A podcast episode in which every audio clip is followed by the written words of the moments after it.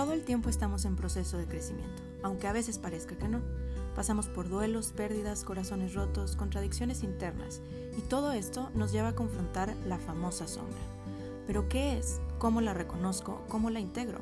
Bienvenidas y bienvenidos a este espacio en donde el Dark Side es el tema principal, con todo y miedo.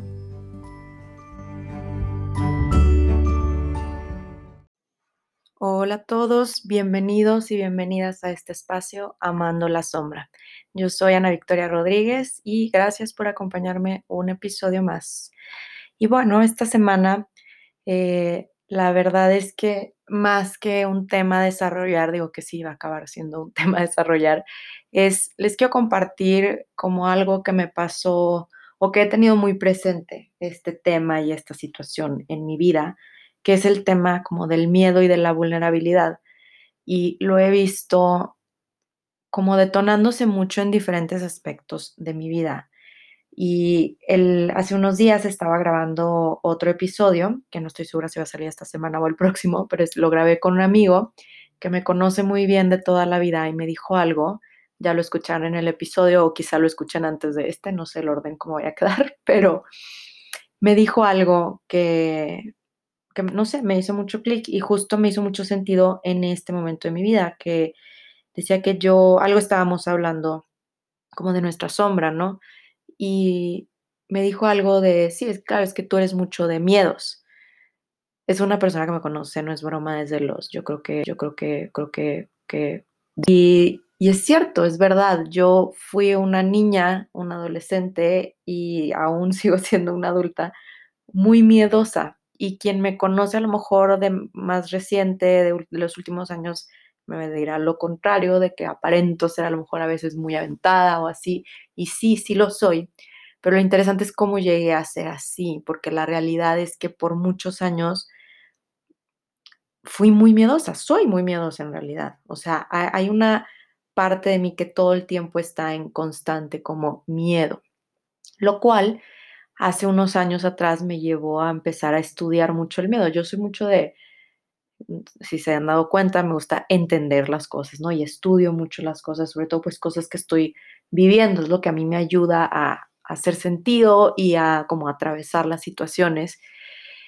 Entonces empecé a, a, investigar mucho sobre el tema del miedo y bueno, di con una persona que estoy segura que muchos de aquí han escuchado, que es eh, Brené Brown. Brené Brown es una doctora que estudia, researcher, investigadora que estudia a fondo, ha estudiado a fondísimo en su especialidad el tema de la vulnerabilidad. Y lo menciono aquí porque el miedo y la vulnerabilidad van completamente de la mano, o al menos así lo percibo yo y así es más o menos como lo explica esta súper genia Brené Brown, ¿no? Eh, primero hay que entender lo que hay detrás del miedo. O sea, el miedo, si los que escucharon el episodio de las emociones, es una emoción y es súper necesaria, ¿no? Es una emoción y una... pasa por el cuerpo como un proceso fisiológico y es una forma de nuestro cuerpo de decirnos de que hay algo en el entorno exterior que necesita de nuestra atención, ¿no? Que, necesita de nuestra atención y que requiere una reacción de nosotros. Entonces el miedo es fundamental en términos de supervivencia y evolución.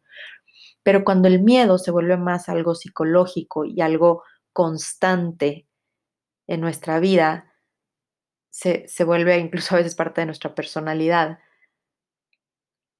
Ahí la cosa es ella, ¿cuántas cosas nos está frenando el miedo, no? ¿Y qué es realmente el miedo?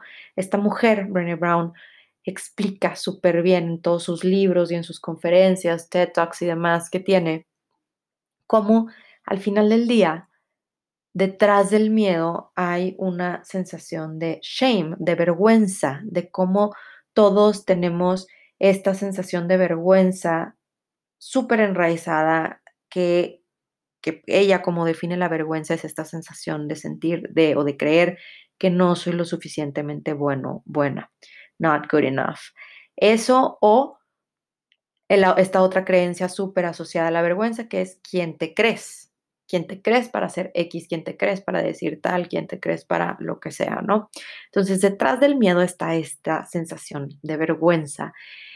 Y aquí lo interesante, que, que también como que les digo, conforme lo fui estudiando, conforme lo fui entendiendo, el miedo o esta eh, miedo al rechazo, porque yo creo que uno de los miedos más grandes que tiene el ser humano es el miedo al rechazo, ¿no? Pónganse a analizar, o sea, yo creo que la gran mayoría de las cosas que tanto hacemos como que no hacemos tienen como trasfondo el miedo al ser rechazados. Entonces, lo interesante es que el ser humano, hay estudios que, que comprueban cómo los seres humanos no nacemos con este miedo al rechazo, sino que es una construcción social, o sea, y una construcción en base a nuestro entorno. Desarrollamos el miedo al rechazo como resultado de nuestras interacciones con el mundo, con nuestras interacciones sociales, nuestras interacciones eh, raíz, que viene siendo la interacción con mamá, con papá, que son como nuestro primer eh, ejemplo de cómo socializar, Entonces, si en casa vivimos como un ambiente, un entorno en donde hubo mucho el famoso shaming, que no hay una palabra en español así que se asemeje tanto, pero es como el, constante vergüenza, ¿no? En donde había mucha vergüenza detrás de, no sé, algún tema en específico o, o simplemente como esta, que también va muy de la mano, como esta obsesión con la perfección, de, de mucha exigencia por la perfección, que entonces eso lleva a una sensación todo el tiempo de no soy suficiente, o sea, de vergüenza, y siento una vergüenza porque hay algo en mí que no está bien, hay algo en mí que no es suficiente. Y esta sensación la tuve toda la vida y la sigo teniendo súper, súper fuerte. Yo creo que es una de mis principales heridas. Y es súper interesante porque al final del día es solo eso, o sea, es una idea, es una asociación, es una construcción basada y como resultado de interacciones desde la infancia hasta la adultez, que entonces, pero se, se convierte en lo que les decía al principio, como una personalidad, lo cual que se convierte en parte de mi ego, porque es la historia que, que ya me conté de quién soy, de qué soy capaz y de qué no soy capaz de hacer.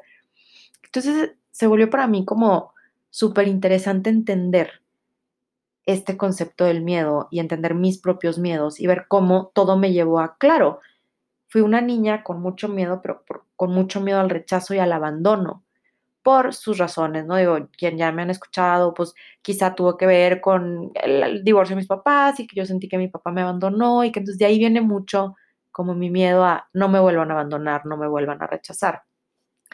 Y por años gran parte de mi personalidad, de mis decisiones, de mi interacción con amigas, pareja, profesores, eh, sociedad en general, estaba muy basado en, en, ese miedo al rechazo, que entonces, pues muchas cosas las hacía o las decía como a modo de agradar, ¿no? De sentir que encajaba, porque al final todos, todos, absolutamente todos en este planeta, en el fondo lo que queremos es encajar, es ese sentido de pertenencia, lo necesitamos.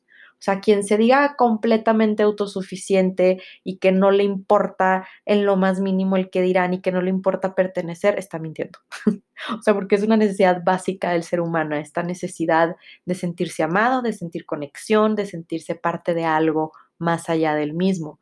Es psicológico, es, es biológico. Entonces, es una necesidad y el problema es cuando se distorsiona, o sea, cuando se, se convierte ya en un apego en una forma de sentir que valgo o no valgo. O sea, el cómo me enseñaron desde niño o niña que qué acciones o qué, de, de qué forma tenía que ser yo para agradar. Y esto es algo completamente aprendido. Y aquí la importancia como de cuestionar esos miedos, porque de dónde vienen, quién te dijo que ser esto o no ser esto era bien o mal visto. Todo es una cuestión de definiciones, si se ponen a pensar, o sea, ¿qué te enseñaron? Tanto papás, familia, porque también no solamente son los papás, o sea, no es la familia nuclear, va desde toda esta herencia familiar de la familia grande, ¿no? De la familia amplia. Eh, ¿Cuáles son estos conceptos de, no sé, belleza, éxito, educación, eh, amor, relaciones? Sociedad, o sea, todos estos conceptos como súper básicos fueron aprendidos y no todos los aprendimos igual. Entonces, es bien importante cuestionarlos porque detrás de todo esto, detrás del querer ser aceptado por todos estos conceptos y términos, insisto, de éxito, de relaciones, de amor, de, educación, de cómo me veo, de cómo me perciben los demás, viene de un miedo o más bien de una necesidad de, de, agradar, una necesidad de ser aceptado. Entonces mi mayor miedo como ser humano o uno de nuestros mayores miedos como seres humanos es ser rechazados. Y el problema aquí es cuando esto se vuelve un obstáculo.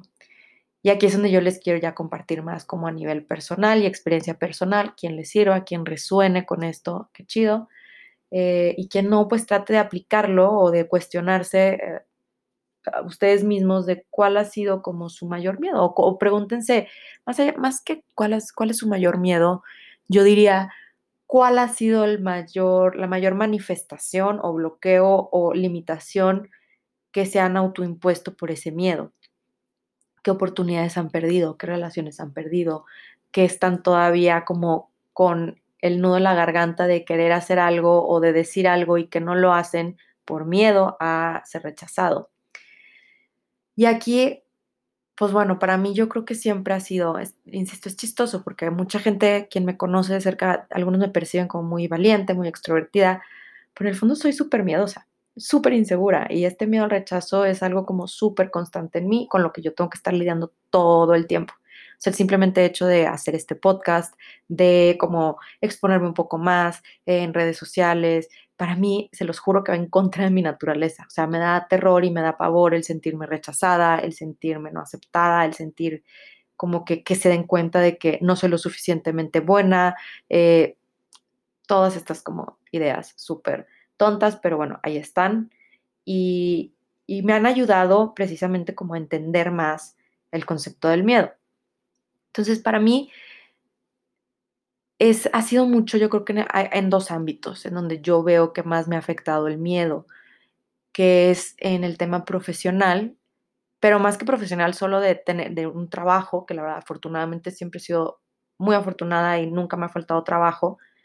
Por trabajo me refiero a literalmente un, ingreso, ¿no? O sea, tener un lugar donde trabajar y recibir un ingreso fijo por eso. Siempre lo he tenido, siempre me llegan fácilmente. El problema es cuando se trata ya de algo que me apasiona, o sea, de realmente qué quiero hacer yo, de, con, mi pasión y si me quiero dedicar a eso y como tomar el riesgo de hacer algo más creativo, de hacer algo más material con más vulnerabilidad.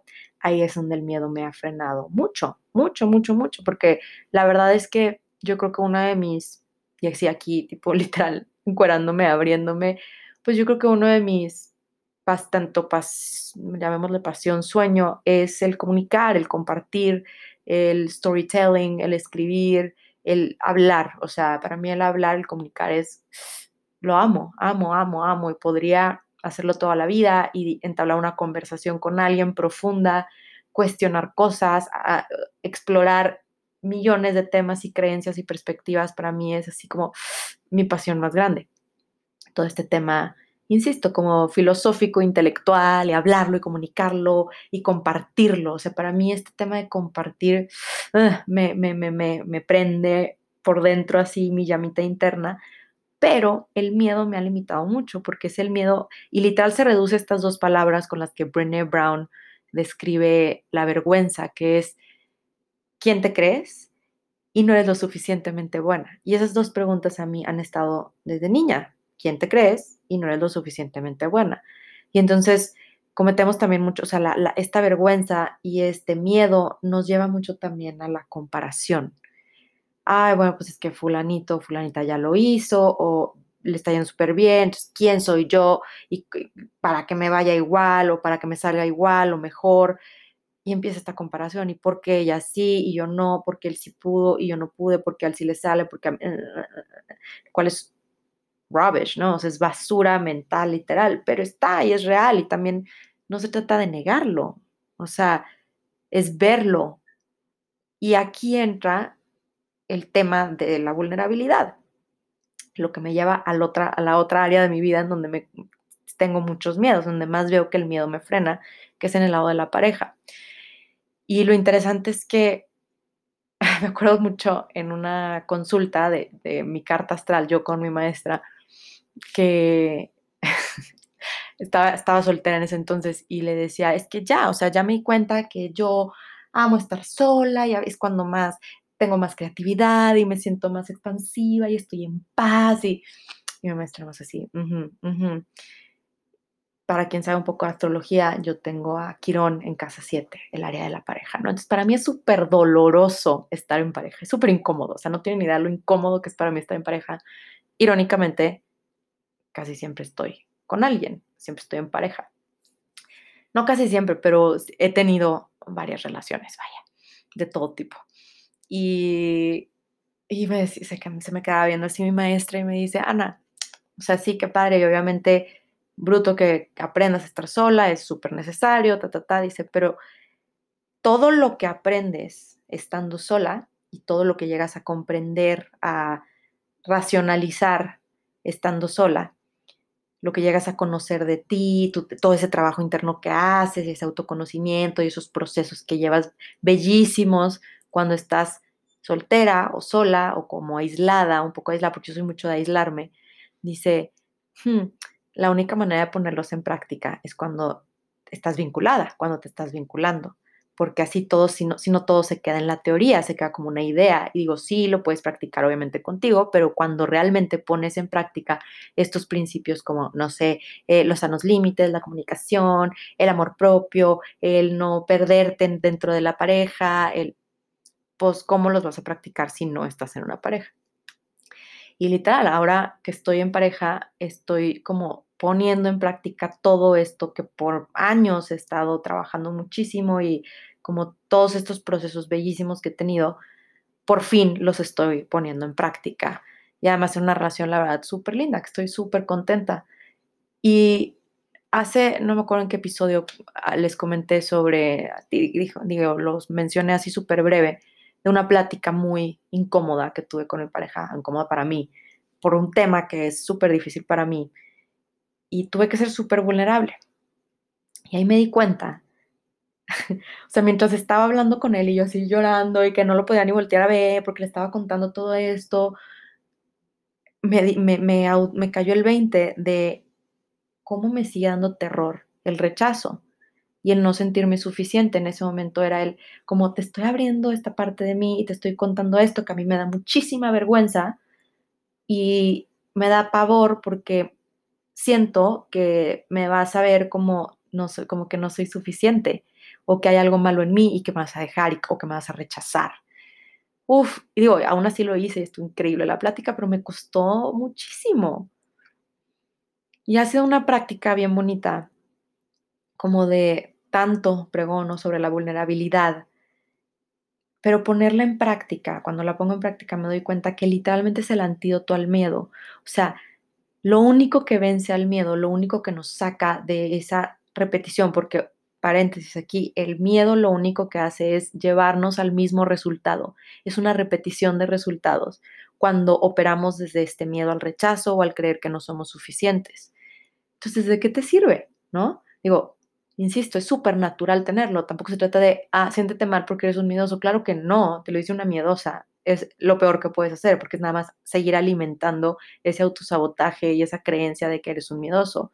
Es embrace it, abrázalo. Sí, claro que tengo miedo porque crecí quizá con esta y esta dinámica en casa que me hizo creer que no soy suficiente y que, no sé, un amor condicionado o cierta definición de lo que es el éxito, de lo que es el ser eh, merecedor de amor, de aceptación, de aprobación y por eso tengo tanto miedo al rechazo, ¿no? Y por eso me da tanto miedo atreverme a exponerme, a ser vulnerable.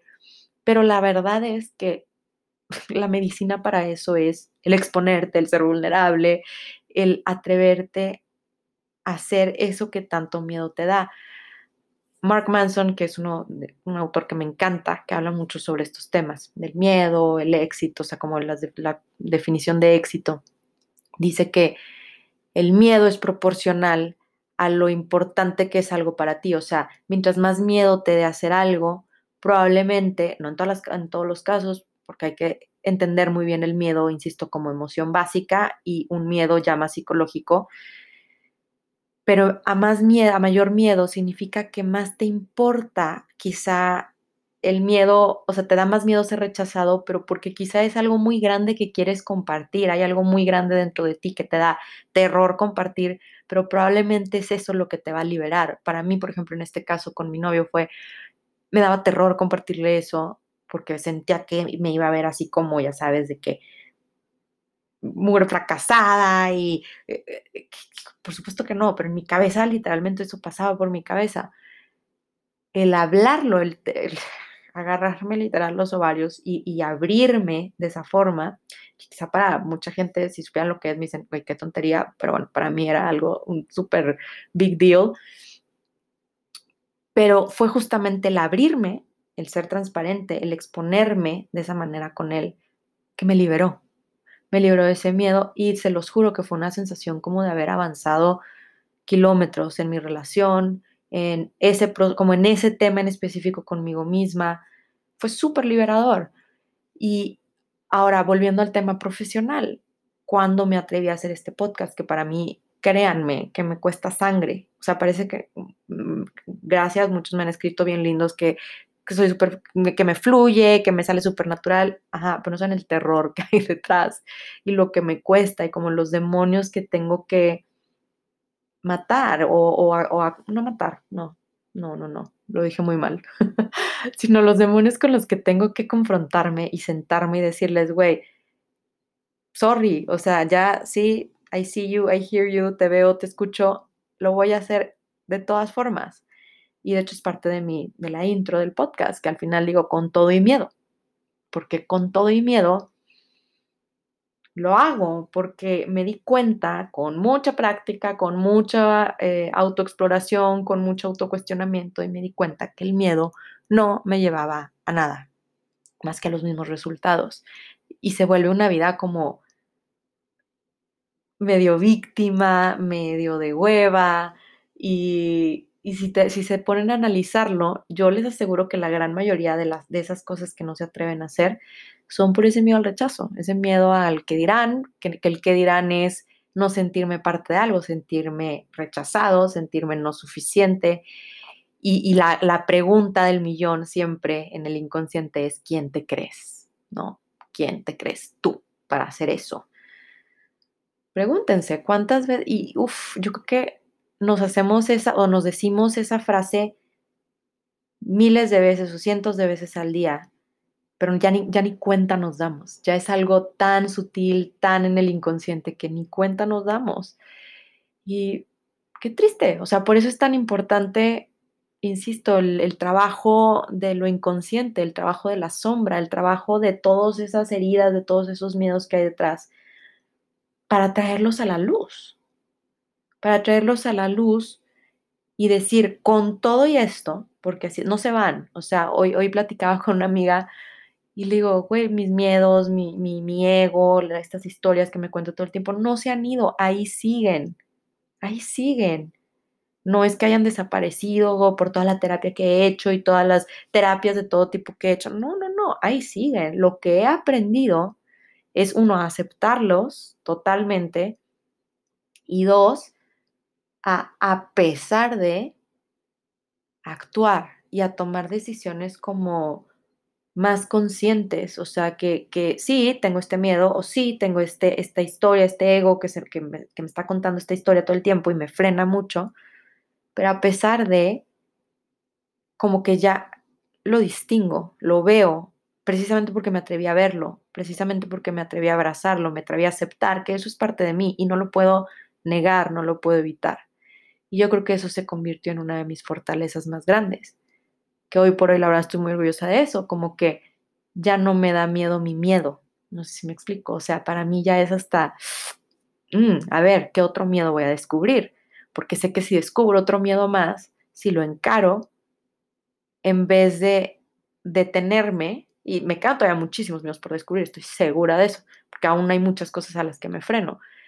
Entonces, cada vez que descubro uno nuevo, es como, mm, ya lo encaré, lo estoy viendo, me siento aquí con él, lo acepto, lo escucho, lo, lo, le doy forma, lo veo de diferentes ángulos para entenderlo, para verlo mejor, conocerlo mejor y saber por dónde me ataca, para que cuando ataque, darme cuenta que me está atacando, o sea, que me está frenando de algo, y entonces tomar una decisión no desde ahí, sino desde una inteligencia emocional, una decisión más mente, alma, cuerpo poniéndose de acuerdo, en vez de solo dejarme llevar por algo súper inconsciente que me domina.